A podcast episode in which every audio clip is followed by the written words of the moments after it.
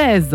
16, c'est le nombre de semaines de repos. Et oui, dont bénéficient chaque année vos enfants, peut-être, en tout cas nos écoliers, nos collégiens et nos lycéens en France. Être en vacances, c'est n'avoir rien à faire et avoir toute la journée pour le faire, juge l'écrivain américain Robert Orben. Quant autre euh, eh bien, juge que ce temps libre se laisse croquer aujourd'hui, dévoré même par la tyrannie du divertissement. Alors tout simplement, eh bien, nous nous posons cette question au milieu des vacances scolaires, aux vacances de Pâques. Euh, en tout cas pour les Parisiens qui nous écoutent, y a-t-il trop de vacances scolaires en France Tout simplement? Eh bien, c'est la question que je vous propose de nous poser ensemble ce matin dans cette émission en quête de sens. Et j'ai la joie de recevoir eh bien, pas mal d'invités aujourd'hui, en tout cas des témoins, mais surtout donc mes invités autour de cette table qui sont Lisa Kamen. Bonjour Lisa. Bonjour Marianne. Comment allez-vous? Très bien. En pleine merci, et vacances scolaires? Bah moi ça va, je suis pas en vacances, mais. Non, ça va très bien. Et vous, vous êtes en vacances scolaires là? Euh, oui, oui. On peut le dire. Ah oui, je me suis débarrassée de mes enfants éhontément. Ils sont chez mes beaux-parents. Voilà. Bah écoutez, voilà une solution d'ailleurs hein, pour les parents qui nous écoutent quand Vive on a la chance de les avoir, voilà, de les avoir. Institutrice que vous êtes, chroniqueuse régulière au journal Le Point, on peut le dire aussi. Vous êtes en face d'Olivier Babot. Bonjour Olivier. Bonjour. Ça fait bien plaisir de vous recevoir Eh merci enfin. de votre vous de vos invitation. 4 ans d'enquête de sens. Souvent, on s'est couru après Exactement. Ça se mérite. Hein. Hum, vous êtes alors comment résumer? Vous êtes euh, donc essayiste français. Vous avez fait, une- euh, vous avez après une carrière dans l'enseignement supérieur et en politique, été directeur des études et porte-parole de la Fondation Concorde jusqu'en 2017. Et puis vous avez fondé cette fondation Sapiens. Euh, Peut-on résumer pour je suis allé un petit peu parcourir votre site pour mettre l'humain au cœur d'une société complexe. J'ai mis ça sur ma feuille parce que je savais pas comment définir. Oui, c'est- Numérique. Un, un think tank, euh, un laboratoire d'idées qui tank, de voilà. penser aux conséquences des technologies sur, euh, sur l'économie, grosso modo. On a quand même une, un prisme avant tout économique. Économique. Donc, euh, à travers, évidemment, les thématiques de l'énergie, du développement durable. économique, et des vacances et du temps libre aussi. Et, et du temps libre, qui, sont mes, ma- qui, qui, qui est ma marotte, ma dernière Votre marotte en dada. date. Vous qui donc êtes l'auteur de ce passionnant ouvrage, La tyrannie du divertissement euh, chez Buchet-Chastel. Il y a un petit peu d'air du vide là-dedans. Il y a beaucoup Mm. d'évidemment l'héritage de, bah, de nos anciens, j'allais dire pas si anciens que ça, mais enfin bon, qui ont déjà travaillé sur euh, l'apparition de ce temps libre qui est en fait assez récente, peut-on dire. Nous sommes également en ligne avec Jean Viard. Bonjour monsieur. S'il est avec nous, mais sinon on le tout à l'heure, ce n'est pas grave. Jean Viard qui n'est pas avec nous, mais on le chantera dans un instant. Euh, nous sommes peut-être déjà en ligne par contre avec notre papa du jour, Emmanuel Barré. Bonjour. Oui, bonjour. Vous êtes euh, père de famille, combien d'enfants? Nous avons sept enfants. Sept enfants Je parle un peu fort pour les oreilles de Lisa Kamen, pardonnez-moi. En tout cas, sept enfants, bah, c'est sûr que ça m'impressionne. Euh, alors, bien, question que je vous pose, Emmanuel. Pour ou contre? Trop de vacances? Euh, Pas assez de vacances? Et Alors, euh, pas- voilà. Bon, pas assez de vacances, je sais pas. Trop de vacances, ça dépend pour qui en fait. Ouais. Pour les enfants, non, parce que c'est un temps qui est précieux pour eux, qui leur permet de se reposer. Ils sont hyper sollicités. L'école, les sorties, euh, la musique, le sport, le scoutisme, tout type d'activité autour. Euh, par contre, pour les parents qui doivent derrière, euh, en temps scolaire, assurer bah, les conduites, les devoirs, la marche courante de la maison, et en temps de vacances, les gardes des enfants, euh, les transports, vous parliez des grands-parents tout à Oui. l'heure, euh, ou euh, le centre aéré, ou les, les- les modes de garde divers et variés.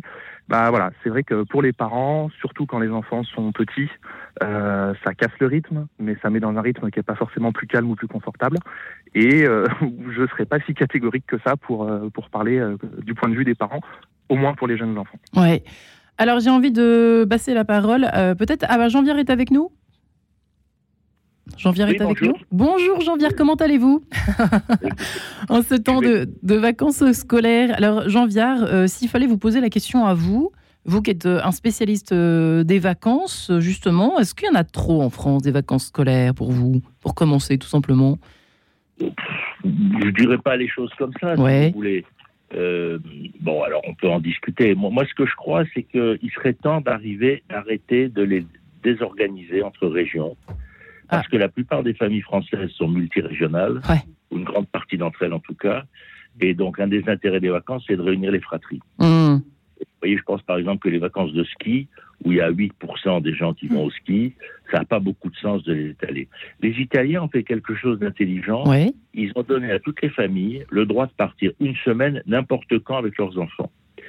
En gros, c'est Ah. comme s'ils avaient la grippe, quoi. Ouais, ouais. c'est assez intelligent. Olivier Babot, mais en l'air, hein, c'est bravo. bravo les Italiens. Voilà. Merci de le mettre en place. Mais Ouais. non, mais parce que l'idée, c'est d'écraser de la souplesse. Regardez le problème de la neige. on oblige tous les enfants de France à passer 15 jours devant la télé, parce qu'il y en a 8% qui vont au ski. Euh, il vaudrait mieux que les stations de ski, il y ait des gens quand il y a de la neige, et que ça s'étale plus pour qu'il y ait plus de place. Parce Ouais. qu'on sait que- Vous voyez, c'est plutôt vers ça que j'aurais tendance à aller. Et de toute façon, avec le réchauffement climatique, le problème qui va nous être posé, c'est que nos, nos bâtiments ne sont pas forcément prévus pour la chaleur. Donc il va y avoir aussi toute une réflexion sur le climat et l'école. Tiens, c'est intéressant. On est toujours passionné avec des sociologues. hein, Olivier Babot, ça nous donne des ouvertures euh, pour vous, les analystes, ensuite à creuser.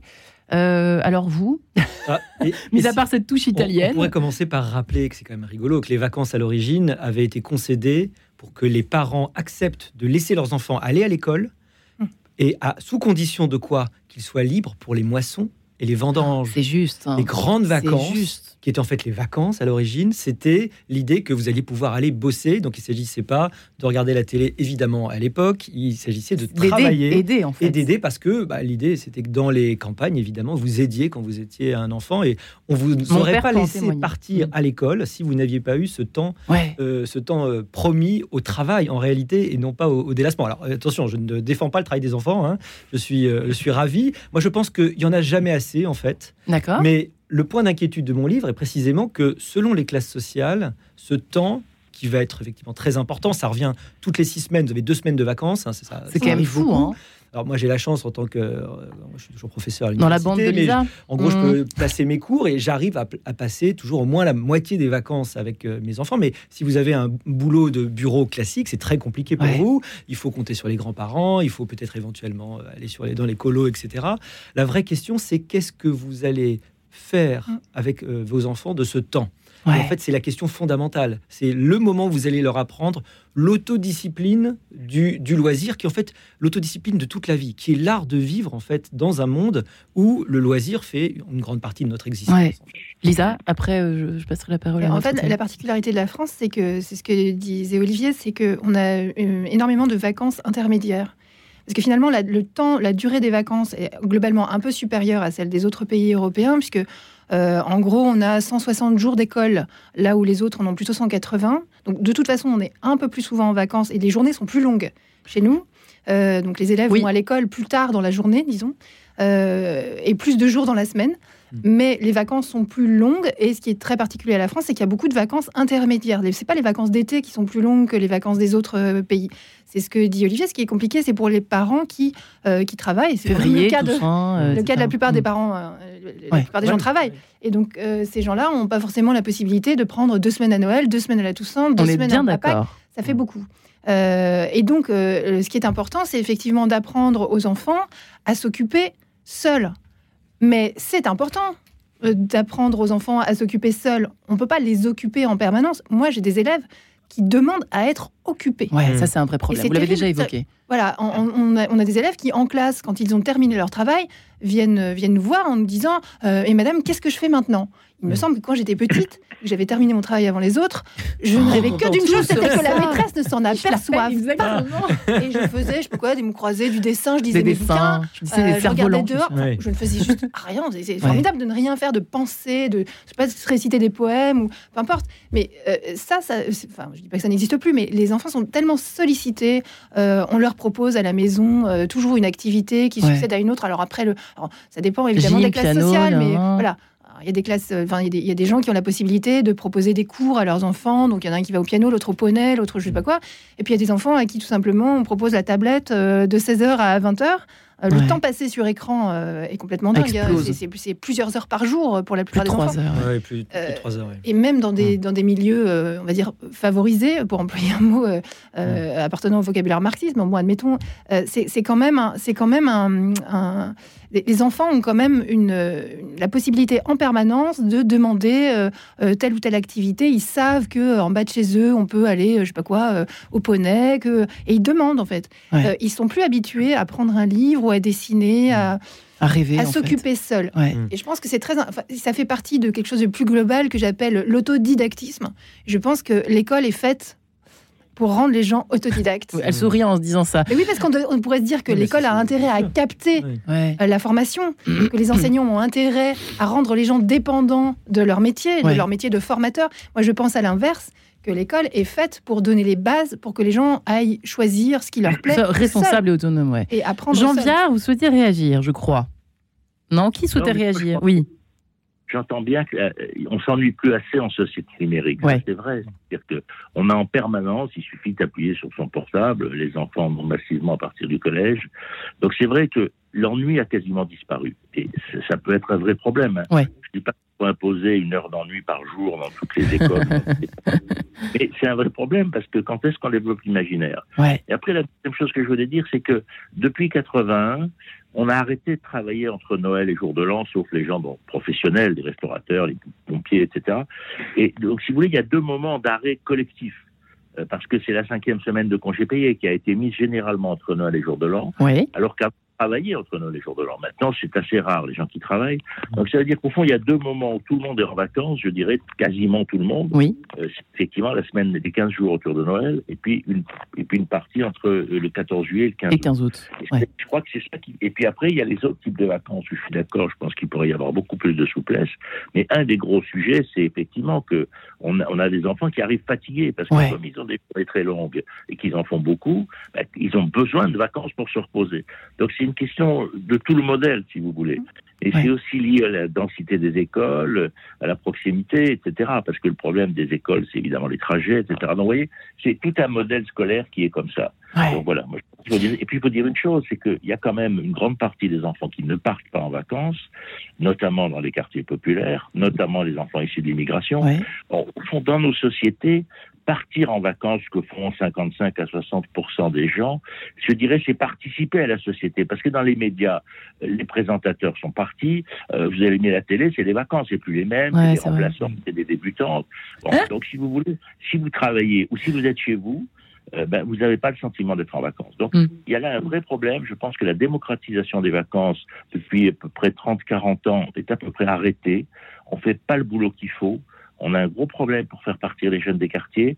Et vous savez, du coup, ils se sentent pas intégrés dans la société. Hmm. Parce que eux, les vacances, ils les voient d'extérieur, si on peut dire. Oui, tout à fait en matière de, bon, de vie dans les banlieues, de sécurité, de drogue, etc.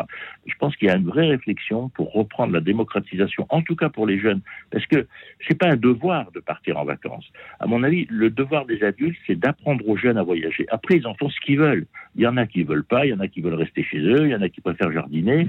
Chacun libre. Mais le fait d'être parti quand on est jeune, le fait d'avoir appris à ne pas dormir chez soi, c'est ouais. simple. Il y a presque 15% des gens qui n'en ont jamais découché.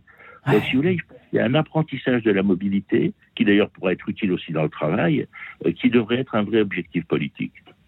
C'est intéressant, Olivier Babot. Euh, euh, c'est vrai que je me disais, bah, donc il est gonflé de dire qu'il faut partir jeune, etc. Mais c'est vrai qu'il y a une logique là-dedans d'ouverture au monde qui manque. Enfin bon, bref, vous, vous écrivez quand même que le temps libre domine désormais nos vies. Mm.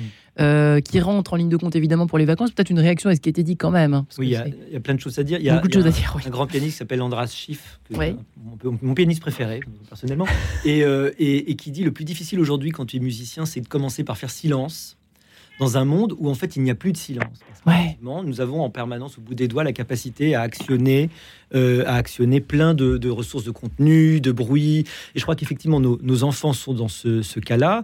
Nous on se souvient peut-être tous euh, de euh, d'heures de, de, voyage derrière la voiture où il y avait rien à faire. C'est Nos parents conduisaient. On regardait les plaques. on, avait plein d'idées, on chantait des chansons, on faisait plein plein plein de choses. Et c'est vrai que euh, c'est cet ennui, vraiment l'ennui au sens bénéfique, c'est féconder ce temps euh, qui nous est donné. Ce temps pour rien. Ce temps pour rien, euh, ça nous manque et on voit bien que les enfants, comme nous maintenant d'ailleurs, ont, l'habitude d'être sans cesse stimulés, remplis, voilà, d'avoir beaucoup de mal à, faire autre chose. Je, reprends dans mon livre la phrase que me disait toujours mon père quand je venais le voir, comme tous les enfants, je m'ennuie, qu'est-ce que je peux faire? Et il me disait toujours, prends un livre et lis. Et à l'époque, ça m'énervait beaucoup. Et aujourd'hui, j'ai compris qu'il n'y a rien de mieux à dire à ses enfants. Et je leur dis maintenant, ça les énerve d'ailleurs. Je leur dis, prends un livre et lis quand ils viennent me voir. Le font?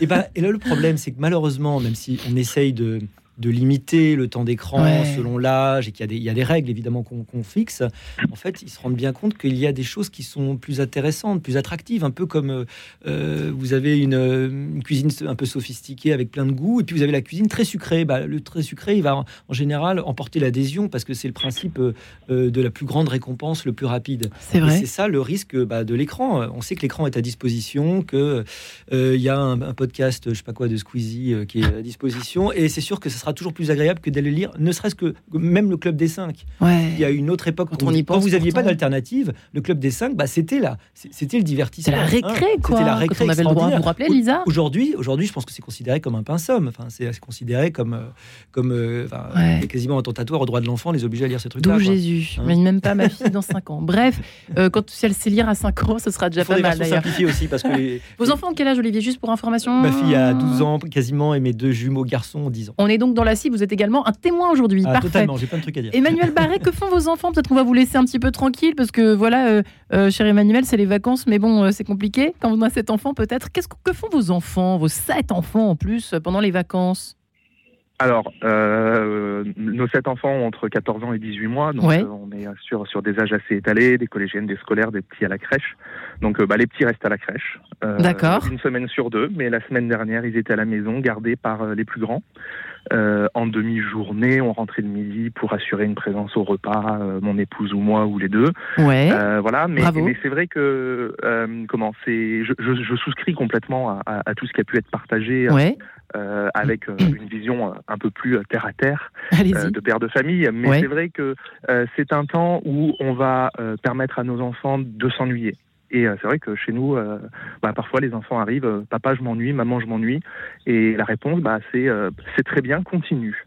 voilà, parce que parce que finalement, bah, bah finalement c'est très bien. Mais écoutez, euh, donc apprendre à, s'ennuyer, à passer du temps, euh, apprendre à s'autonomiser aussi. Hein, quand on est quand on est plus grand, ben voilà, euh, préparer le repas, préparer le goûter, faire un gâteau, surveiller les petits, les plus petits pendant la sieste ou voilà. Donc s'autonomiser pour plus tard. Et puis bah, le bénéfice, c'est que les enfants voient un petit peu la réalité des parents ouais. scolaires. et quand on repart en mode scolaire, on peut leur dire bah oui, mais tu vois, moi je dois préparer le repas parce que tu le faisais pendant les vacances, mais là, tu as assez de voir, je fais le repas, donc je suis moins disponible, le rythme est plus serré, et ça contribue aussi à une, à une certaine compréhension du, du rythme et de la réalité euh, familiale. Euh, et puis, bah, apprendre à voyager, euh, oui, partir chez les grands-parents, prendre le train en autonomie une première fois. D'accord. À quel âge? Se, se, détacher, se déraciner.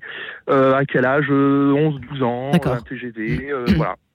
Eh bien, écoutez, c'est des choses qui, contribuent à, faire grandir nos enfants et c'est super important. Merci pour cette, euh, j'allais dire cet exemple presque, parce que bravo, chapeau, hein, avec vos sept enfants, vous avez l'air de sacrément faire tourner la boutique, euh, cher euh, Emmanuel, ainsi que votre épouse, j'imagine derrière aussi qui turbine. En tout cas, on se, on se retrouve juste après cette page en couleur. Nous sommes un petit peu en retard. À tout de suite.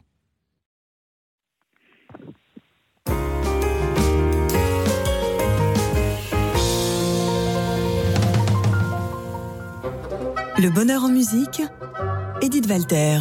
Le bonheur en musique existe et il embellit la vie. Pour cela, je souhaite partager avec vous mes émotions musicales, passées ou dans l'actualité d'un proche présent, que ce soit l'évocation d'un concert particulièrement émouvant, d'un disque exceptionnellement beau ou encore la promesse d'un événement musical à venir.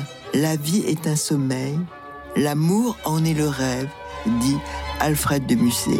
La musique participe à son bonheur. Le partager chaque semaine avec vous est mon défi. Le bonheur en musique avec Edith Walter, chaque vendredi à 20h45 et le dimanche à 14h30. Bonjour, je suis Fabrice Adjadj et je vous propose cette semaine de prendre 26 minutes pour nous poser la question La louange est-elle impossible? À partir d'un texte de Jean-Louis Chrétien. Rendez-vous ce samedi à 11h30 et si ce samedi vous faites Shabbat ou que vous changez toutes vos ampoules, Matière à penser, notre émission s'écoute très bien aussi en podcast. Et n'oubliez pas que vous êtes intelligent. Vox Mundi. Chaque dimanche, Radio Notre-Dame vous propose, grâce à Radio Vatican, de revenir sur l'actualité religieuse phare de la semaine. En seconde partie, un magazine au cœur de Rome et du Saint-Siège, mêlant culture et foi et qui vous fait redécouvrir les joyaux du passé. Vox Mundi, par la rédaction francophone de Radio Vatican, c'est chaque dimanche à 9h. En quête de sens, Marie-Ange de Montesquieu. Y a-t-il trop de vacances scolaires en France? Eh bien, nous en parlons avec tous nos invités Lisa Kamen, Olivier Babot, Jean Viard, Emmanuel Barry pour euh, côté famille, côté terrain, si je puis dire, euh, partagé par bah, tous nos invités, hein, j'imagine ici. Euh, Lisa Kamen, justement, alors je dis homme parce qu'il y a beaucoup, beaucoup de choses à, à, évoquer qui ont été évoquées déjà. Vous disiez aussi que c'était pas évident euh, que tout était organisé, c'est vrai, autour euh, bah, du ski en février, des, stations balnéaires qu'il faut faire tourner, c'est vrai, ça, on peut pas se le cacher, c'est vrai, hein, officiellement. c'est comment dire la mainmise de l'État sur l'organisation du temps scolaire. Il n'y a pas de raison que l'État se mêle de ça. Finalement, c'est pas. Si on considère que l'éducation est une activité régalienne, oui, mais ça semble évident pour tout le monde aujourd'hui, mais c'est pas naturel. Euh, il, y a eu des époques où l'État ne se mêlait pas d'éducation. Aujourd'hui, non seulement il se mêle d'éducation, mais il, impose euh, académie par académie ou région par région euh, la durée des vacances, la durée du temps scolaire, la durée des journées. voilà. Et donc finalement, tout le monde se retrouve à partir en vacances en même temps les prix montent, c'est normal. Hein. Moi, je suis hôtelière, euh, ce que je fais, le jour où tout le monde est en vacances, je double mes prix. Hein. Et finalement, euh, et c'est assumé, c'est-à-dire que dans les circulaires qui, euh, qui définissent le temps de vacances, il est écrit noir sur blanc que c'est fait pour favoriser l'industrie du tourisme. Donc on écrit noir sur blanc que l'intérêt des enfants, on n'écrit pas que l'intérêt des enfants n'entre pas en ligne de compte, mais de fait, si c'est l'industrie du tourisme qui est, qui est favorisée, ça n'est pas forcément l'intérêt de l'enfant. Euh, et finalement, il y a des écoles, des écoles qui sont. Euh, on est loin de nos moissons. Hein. On est loin de nos moissons et nos vendanges. ça fait longtemps puisque ça date du, Front populaire. Hein. Euh, les, moissons, c'est jusque dans les années 20, les années 30. Après, c'est plutôt une politique justement de tourisme, pour, voilà, pour, favoriser l'égalité à l'accès aux, vacances, au tourisme, aux stations balnéaires, au ski, etc. mais en fait, les, précurseurs des vacances de ce type, ce sont les Anglais. Euh, mais qui, eux, faisaient ça très librement. Les aristocrates anglais venaient en vacances en France au 19e siècle, ils faisaient de l'alpinisme, et tout ça faisait rêver les gens, à juste titre. Euh, c'est très sympa d'aller faire de l'alpinisme, mais bon, de là à ce que tout le monde puisse faire de l'alpinisme, je ne sais pas si c'est tout à fait souhaitable, d'autant que là, c'est vraiment imposé. Et comme c'est imposé, euh, ça paraît très, comment dire, très anormal de ne pas partir en vacances. Les enfants ont honte de dire qu'ils ne partent pas en vacances. ce que disait Jean-Pierre, c'est assez intéressant, cette histoire d'exclusion encore plus évident. terrible parce que ça peut aussi être un choix des parents.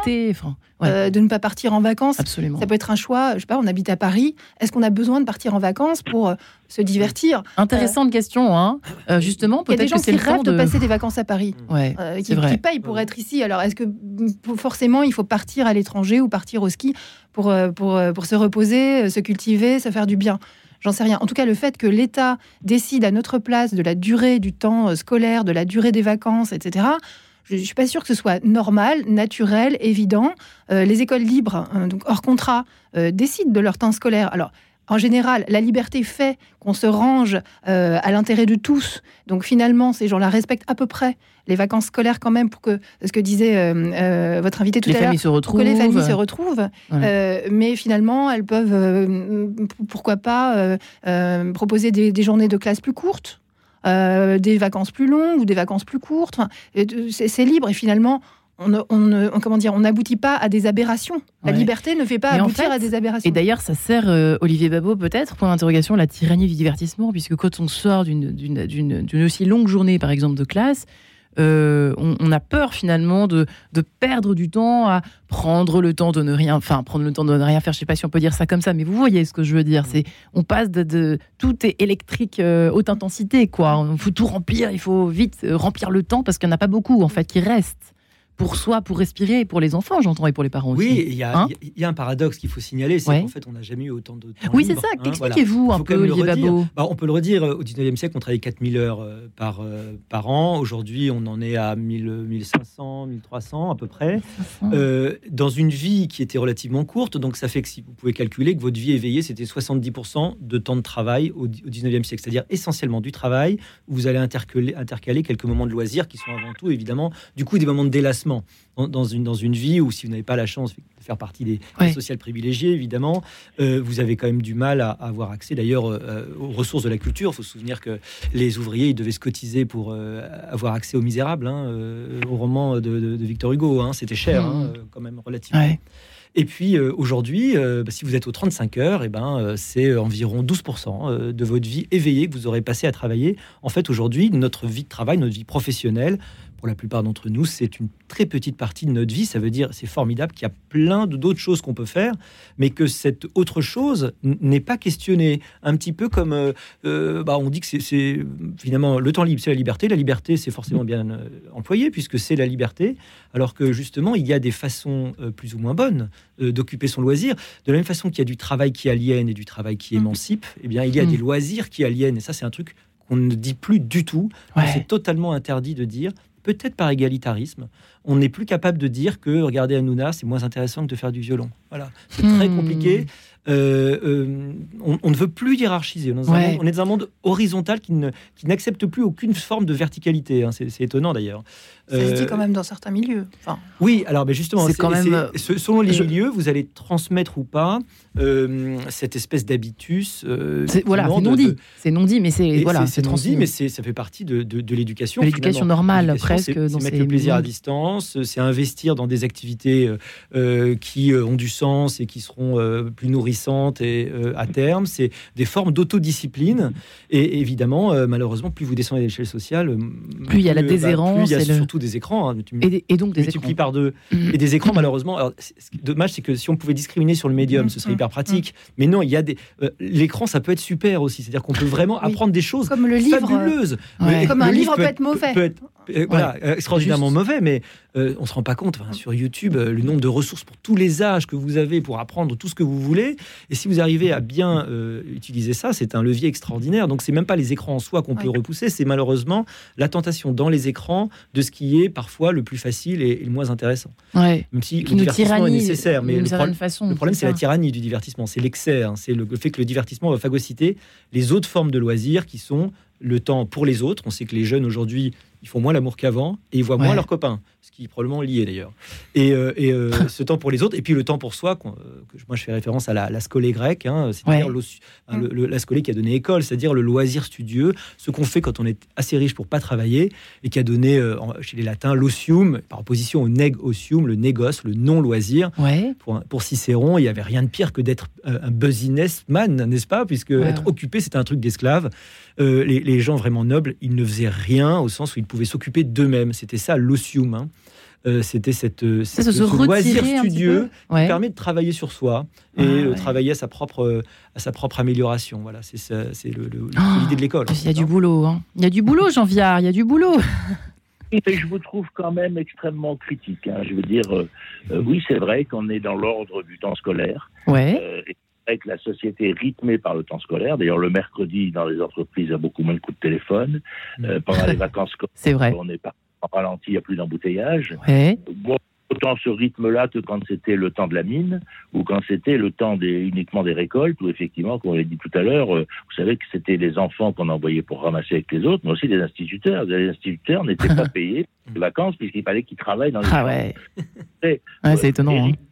Elle me semble problématique. On est dans une société où plus de 80% des couples sont biactifs, et donc forcément, la gestion du temps, c'est le temps de l'école, c'est le temps du travail, oui. Euh, c'est les loisirs, euh, le tourisme, oui, c'est 10% de l'emploi, euh, et je trouve que c'est très respectable. C'est vrai qu'une partie des emplois du temps tiennent compte des intérêts d'économie touristique, bien sûr, mais en quoi est-ce scandaleux? C'est pas scandaleux. C'est pour ça que moi je dis qu'il vaudrait beaucoup mieux une vacance, une semaine flottante plutôt que les vacances de février, pour justement étaler davantage la possibilité de faire du ski. J'avoue, j'aime bien, j'aime bien cette vision des choses, Lisa. Pardonnez-moi, mais là, je, suis dans le camp de Janvière, je trouve. Je trouve que c'est Il y a deux camps, parce que moi, je ne trouve pas ça scandaleux. Je, je suis pour le, que les gens aient le choix. Je vois pas de scandale. si c'est le choix des gens de se mettre, de s'entasser dans une station balnéaire, bah, très bien. Sauf que pour l'instant, c'est pas leur choix, c'est le choix de l'État. Hmm. Moi, si les gens continuent de faire comme ça, euh, de partir tous en même temps en vacances euh, et que c'est assumé, c'est choisi, ils sont d'accord pour tous payer deux fois le prix, bah très bien. Sauf qu'aujourd'hui, c'est pas un choix, c'est une. Jean qu'est-ce que vous répondez à ça, du coup, Jean Viard, effectivement L'idée que les gens ont envie de solitude, il y a des gens oui, il y a des moments oui. Euh, l'idée que c'est une contrainte d'être sur une place surchargée, c'est plus compliqué que ça. je veux dire, vous savez, il y a deux endroits où on est très serré, c'est sur les plages et dans les cimetières. Et ah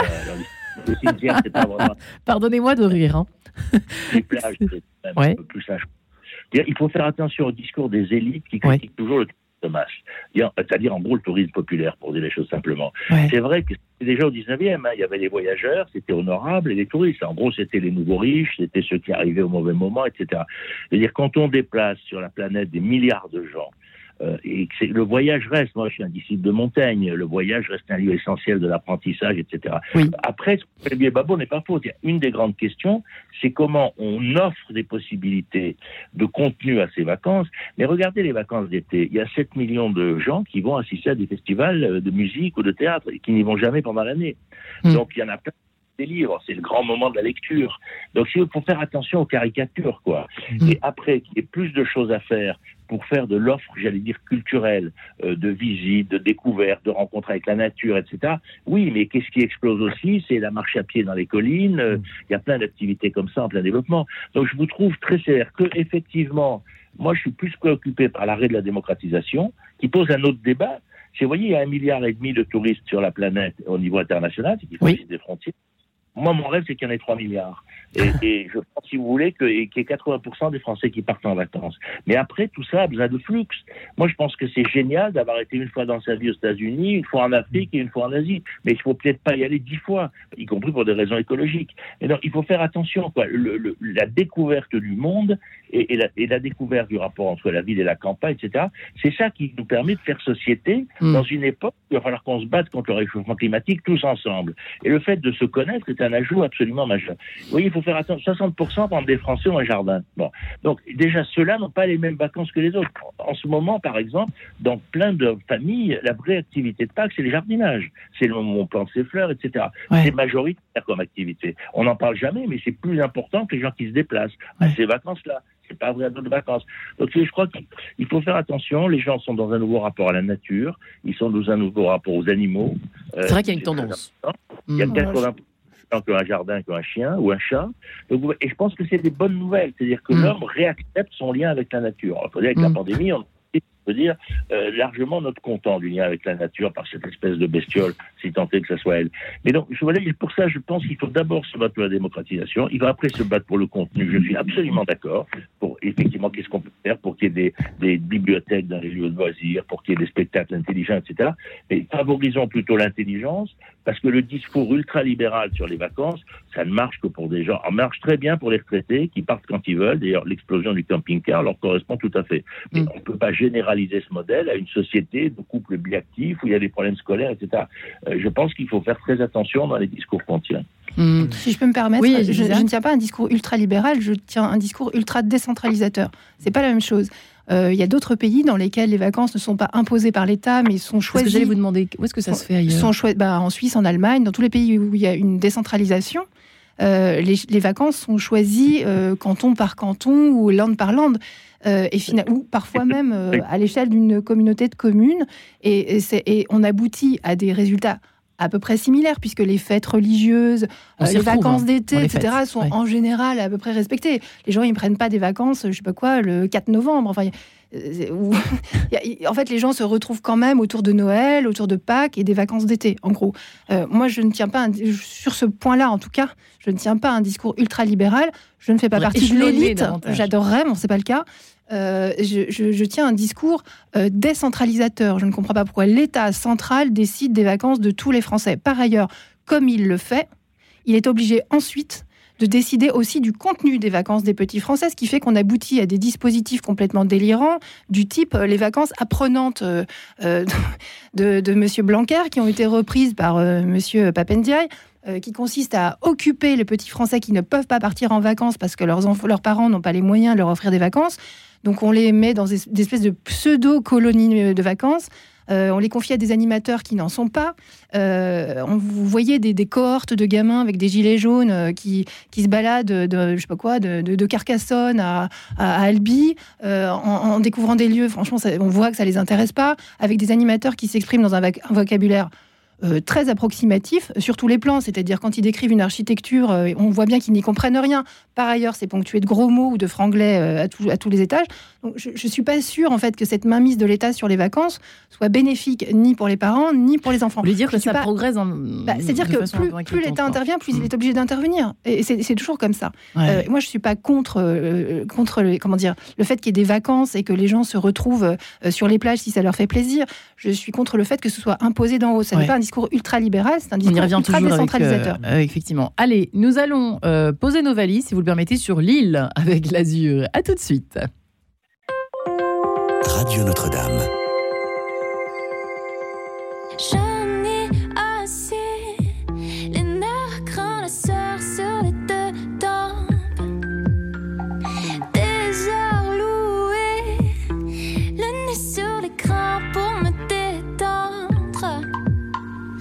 J'en ai assez de sourire faux le temps de ma sentence, de m'effacer,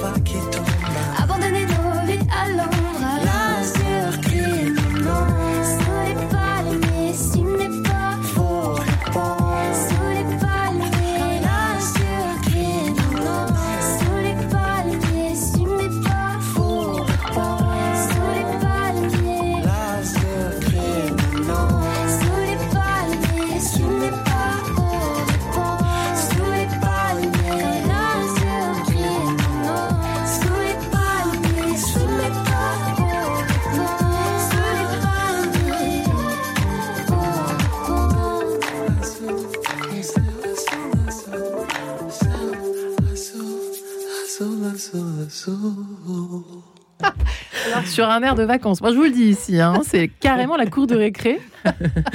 la, la, le boudoir vers les vacances, si je puis dire. Bref, hum, c'était Lille, donc, sur Radio Notre-Dame. Y a-t-il trop de vacances scolaires en France? Les vacances de Pâques, qu'est-ce qu'on fait pendant les vacances de Pâques? Eh bien, euh, on va chercher, alors non pas les œufs, parce que Pâques est passé, mais on jardine, on plante, euh, etc. Ça fait complètement, effectivement, rêver. Euh, Enfin, j'ai hâte que ma fille m'aide à planter des choses dans, dans le jardin, si j'en ai un les, dans quelques années.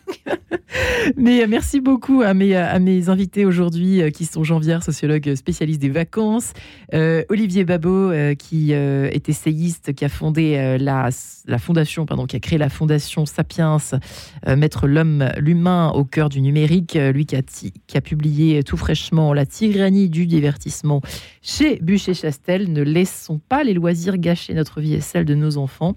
Euh, et puis Emmanuel, bientôt Aurélie, dans quelques instants, nous allons joindre, qui est une maman qui habite à Toulouse, mère de trois enfants, et qui a des choses à dire aussi par rapport aux vacances. Elle est même là. Bonjour Aurélie, nous vous accueillons. Bonjour Aurélie. Bonjour Marie-Ange. Bonjour à tous. Ravi d'avoir Toulouse au téléphone. Il fait beau à Toulouse? Écoutez, aujourd'hui, ça va pas trop mal. Moi, ah, alors que mal. nous, je crois qu'il, enfin, j'ai pas de fenêtre, je lève les yeux, mais je crois qu'il pleut en tout cas dehors. Ouais, ouais. Donc voilà. Alors, comment se passent les vacances, Aurélie, à Toulouse, chez vous, dans votre petite famille? Est-ce que vous travaillez ou pas Alors, déjà? euh, écoutez, donc moi je suis maman de trois enfants, donc Ouais. euh, Côme 9 ans, Brune 8 ans et Alban 3 ans. Oui. Euh, donc moi le mot vacances m'a toujours fait sourire euh, parce que c'est beaucoup plus de travail d'organisation à gérer. Ouais. Avoir les enfants toute la journée à la maison, les occuper, trouver des activités. Euh, je travaille pas pour ma part, mais je travaille bénévolement pour une association. Donc pendant les vacances, je le mets un petit peu en pause. Ouais. Euh, et après, euh, donc nous pour cette première semaine, euh, donc on a inscrit les deux aînés dans un stage multisport euh, près de chez nous. D'accord. Euh, mon mari donc a monté son activité professionnelle depuis deux ans, donc il travaille de notre domicile et il a quand même très peu de vacances. Et donc pour cette deuxième semaine, euh, on a euh, décidé de partir quelques jours tous les cinq au bord de la mer Méditerranée. Euh, c'est vrai qu'on a un petit budget, donc on a trouvé Ouais. une petite location. Et euh, pareil, c'est quand même pas mal d'organisation. Je me rends compte à chaque fois à gérer. Il faut trouver du, des, enfin faire un programme pour les activités pour bah, pour en profiter tous. Et l'idée, bien sûr, c'est de se détendre en famille, sortir de la routine et du rythme de l'année, qui est quand même très chargé. Avec Ouais. euh, une famille avec trois enfants dans ces âges-là. Et voilà, on avait toujours l'habitude d'aller un petit peu dans nos familles, chez les parents, beaux-parents. Ouais. Et là, on avait envie d'innover un petit peu et de et de voilà de partir vraiment tous les cinq, donc en famille euh, restreinte, enfin juste notre famille, et dans un autre cadre. Donc on connaît pas du tout. On va vers Gruissant, voilà au bord de la mer Méditerranée et et voilà donc on voudrait vraiment euh, casser avec la routine. Ouais. Et, Et on- Et se on- détendre, mais on euh. sent à quel point, quand on vous entend, c'est assez intéressant, euh, Olivier, peut-être euh, de, de répondre, de réagir à cela, puisque euh, on sent que l'équation, on est tous, hein, moi, la, moi la première également, hein, ma fille effectivement a eu une semaine sur les deux de crèche, parce qu'il n'était pas possible de la mettre les deux semaines, donc c'est les grands-parents qui s'occupent d'elle, pendant que, chers auditeurs, je suis avec vous, je suis avec mes invités, merci mes parents au passage, hein. Euh, mais c'est vrai qu'on n'a pas tous cette chance-là, et on sent que l'équation devient de plus en plus complexe. Moi j'ai du mal à comprendre comment on faisait avant, Olivier Babot. Euh, Peut-être que j'en viens Eh ben, pour répondre aussi, mais Olivier mais, Babot. justement, moi, est-ce que en, en entendant ça, alors je dis pas que c'est qu'il faut pas le faire, mais finalement, on a tous, et moi compris avec mes enfants, aujourd'hui, l'idée qu'il faut les occuper. Voilà, il faut absolument des activités. Et moi, je, je suis malade quand un après-midi, week-end, euh, il n'y a pas un musée, il n'y a pas un château, il n'y a pas un truc qu'on va Ouais. voir, il n'y a pas une activité intéressante. Autrefois, les enfants, ils étaient laissés dans la rue, seuls, ils s'élevaient en C'est vrai groupe. ça? Mais bien sûr, regardez les photos de Douaneau et tout ça. Euh, ouais. D'ailleurs, regardez, euh, s'il y a une épidémie de myopie chez les enfants, c'est parce qu'ils ne sortent plus assez. Il paraît. Mais bien sûr, c'est Ouais. totalement lié. Il Il, faudrait regarder que- au loin un certain, un certain temps. Les enfants, comme nous tous d'ailleurs, sont trop sur les écrans. Ouais. Et, et du coup, ça, ça, ça abîme notre, ça abîme notre vue. Euh, cette idée qu'il faut euh, absolument euh, occuper les, les enfants, c'est c'est- en fait c'est raccord. Euh, c'est explicable par un monde qui est de plus en plus exigeant cognitivement, où une grande partie de l'éducation, bah, c'est mon hypothèse, se fait non plus dans le travail, ou alors la différence sociale se crée plus dans le travail, elle se crée dans le loisir. C'est-à-dire que vous allez travailler toute votre vie à acquérir cette espèce de capital humain qui va vous rendre un bon citoyen et, travailleur efficace face aux, face aux machines. Et cette, euh, cette, barre, elle est de plus en plus haute à franchir, et donc ça nécessite un travail, un investissement, ce qui fait que tous les parents aujourd'hui sont obnubilés, d'autant plus, je pense, qu'ils sont dans des classes sociales favorisées parce qu'ils sont très conscients de ça, sachant qu'il faut savoir que les enfants qui réussissent le mieux, c'est les enfants de- de- d'enseignants. hein. Donc, euh, Lisa et moi, on est bien comme ça, on est, on est, vous deux. on est très bien, on est très bien placés. Mais donc c'est pas une question d'argent seulement, hein, mais euh, cette préoccupation pour des formes de transmission, d'autodiscipline, de savoir euh, euh, utiliser son temps et, et puis de, de- pour ce qu'on pourrait appeler la, la libido. Vous savez, il y a toujours cette phrase qu'on prête à Montaigne, mais que j'ai jamais trouvé nulle part dans les essais. Mais c'est éduquer, c'est pas remplir un vase, Oui. c'est allumer un feu. truth. Voilà. Et en fait, le, le- le- le vrai problème de l'enfant, le vrai problème de l'éducation, l'enjeu de l'éducation, c'est d'allumer le feu de la curiosité. Voilà, quel que soit. Et ça l'idée. en afin fait. qu'après, ils trouvent ce qui leur plaît. Moi, je, je, je trouve vraiment qu'en tant que parent, mon devoir n'est pas qu'ils euh, reprennent exactement les valeurs ou le type de d'activité. euh, Je sais pas quoi. Moi, je fais du piano, Mmh. la musique, du, enfin, du, du clavecin, la musique baroque, etc. S'ils font pas ça très bien, mais mon but, euh, moi, c'est de leur avoir tout proposé. Voilà, il faut tout leur avoir montré. Et après, ils vont choisir en fonction de. C'est un de mes professeurs en Sorbonne qui disait il faut que vous, vous regardiez ce qui est votre genre de beauté. Voilà.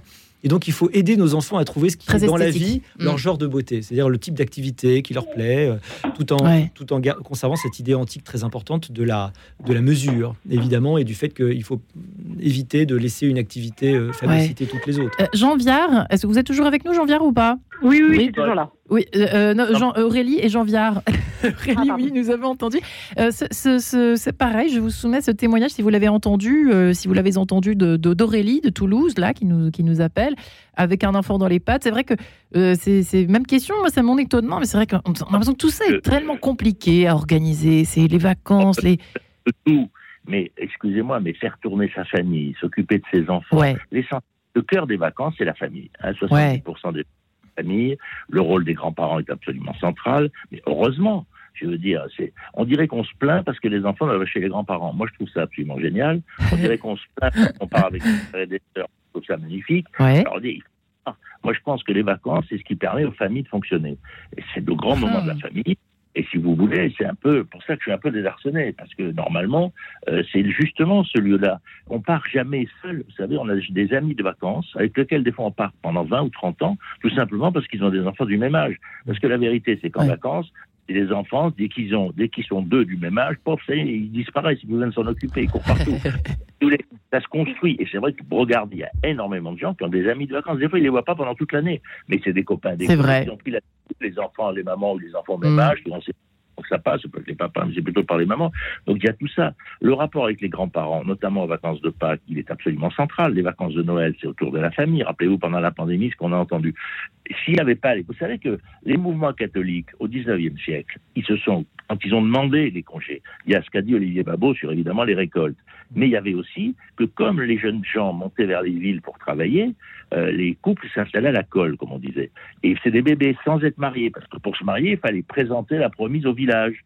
Et les premières demandes d'une semaine de vacances par an, c'était les mouvements catholiques vers 1860 qui voulaient qu'on ait le temps d'aller se présenter au village euh, pour se marier, pour être dans les règles, euh, je dirais, morales de, de la famille.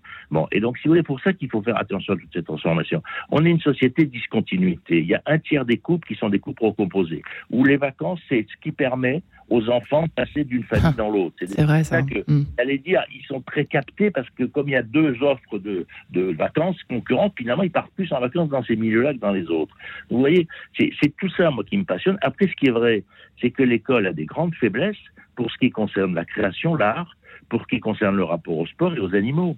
Donc, c'est vrai que les parents autour de l'école rajoutent euh, des musées, rajoutent des choses comme ça, rajoutent des animaux. Regardez le succès du poney, est- c'est une vraie folie. Et puis euh, le sport. Et donc, si vous voulez, c'est aussi ce que ne fait pas l'école, je dirais. Mais Ah. c'est pas grave, parce qu'à l'école ne me pose pas de problème forcément.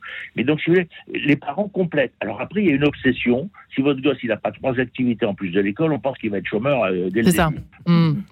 C'est pas Bah, c'est vrai. peut-être- ça peut, ça peut peut-être vous rejoindre, avec- hein, Lisa. Ça peut être vous, c'est vrai que vous mettre d'accord cette affaire-là, que effectivement il y a un complément du coup euh, grâce aux vacances peut-être qui est proposé en tout cas aux parents. Mais après, bon.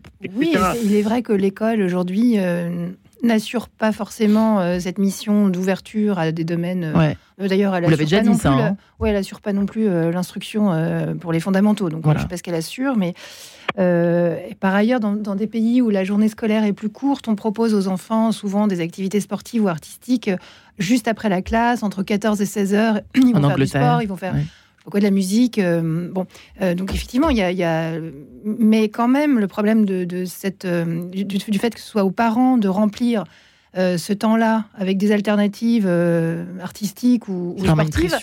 Bah, c'est pas ça, c'est que c'est social. Encore une fois, il y a une discrimination sociale. Qui peut faire ça? Qui peut emmener son, son enfant euh, au piano, musée. puis au poney? Et puis voilà, si on en a sept, euh, on fait comment? On emmène Pauvre Aurélie. Non, mais sérieusement. Et, et puis si on n'a pas, Étienne, si on n'a pas les moyens, ou si on est dans un endroit où, on- où ne sont pas proposés ce type d'activité, euh, ou si on n'a pas le temps, on rentre du travail, il est 20h, c'est fini les cours de piano à 20h. Donc il y a quand même plein de, de- de parents qui, peuvent pas, euh, qui ne peuvent pas emmener leurs enfants à droite à gauche, euh, pas parce qu'ils ne le souhaitent pas, mais parce qu'ils ne le peuvent pas, soit financièrement, soit en- pour des problèmes d'organisation.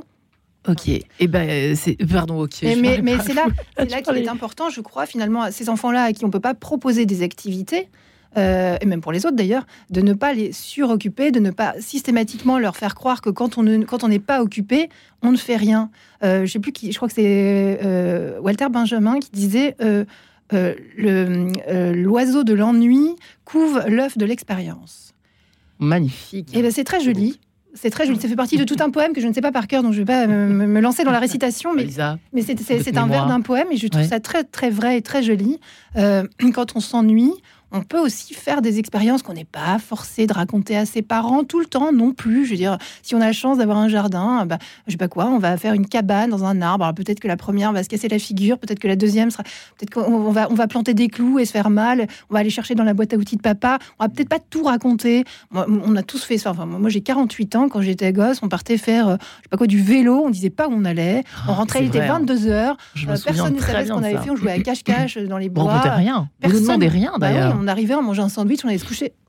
Et c'était formidable. Ouais. Et je sais pas, euh, toutes les essences d'arbres, les, euh, les petits poissons, euh, les tétards, des, des trucs qu'on apprenait sans nos parents. Moi, j'ai- enfin, évidemment, mes parents ensuite m'expliquaient que voilà, un tétard, ça se transforme en grenouille et que c'est la même bestiole qu'on a vue au bord du. Mais euh, finalement, toute cette expérience-là, elle se fait hors de, enfin, comment dire, hors du temps scolaire, hors du temps, on va dire, de loisirs organisés. Euh, après, si on n'a pas l'occasion de sortir, euh, je sais pas, on peut écrire des poèmes. euh, je sais pas, moi j'avais une copine avec laquelle on, avec laquelle on, avait un petit journal. Euh, voilà, on avait 9 ans, on Ça me ramène en un journal. arrière ce que vous dites. Euh, bah voilà, ça, ça ne nécessitait pas de sortir de la maison. elle traversait la rue, elle venait chez moi. On avait, c'était, c'était ridicule. hein, c'était un journal, on découpait dans d'autres journaux des stars et on faisait des fausses biographies.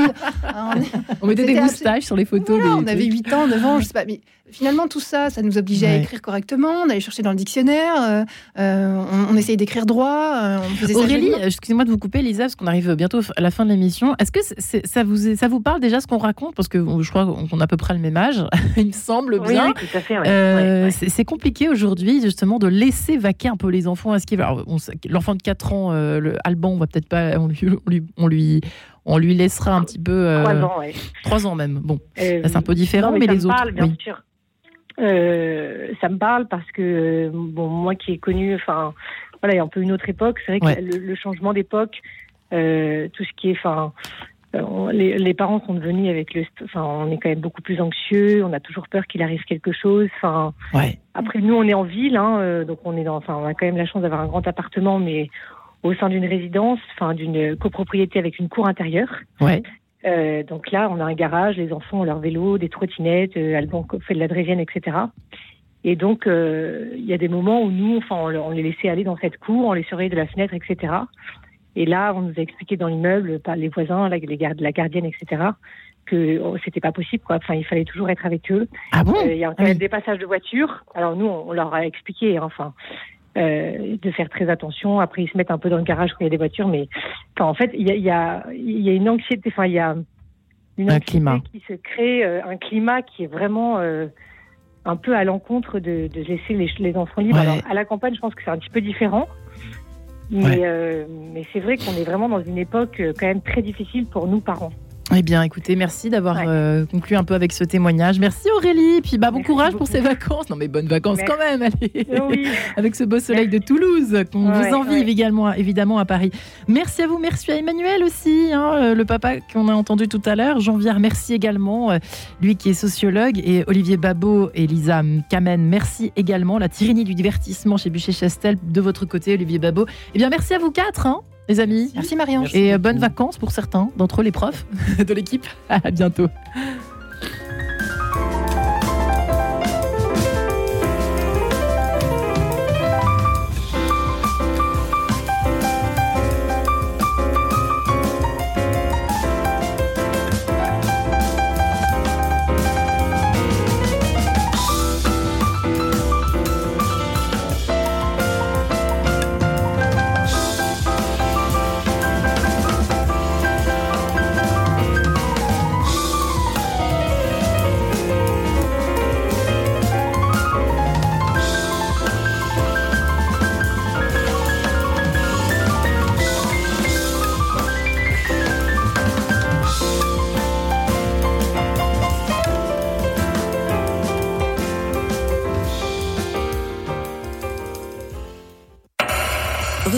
Podcast de cette émission sur le www.radionotre-dame.com.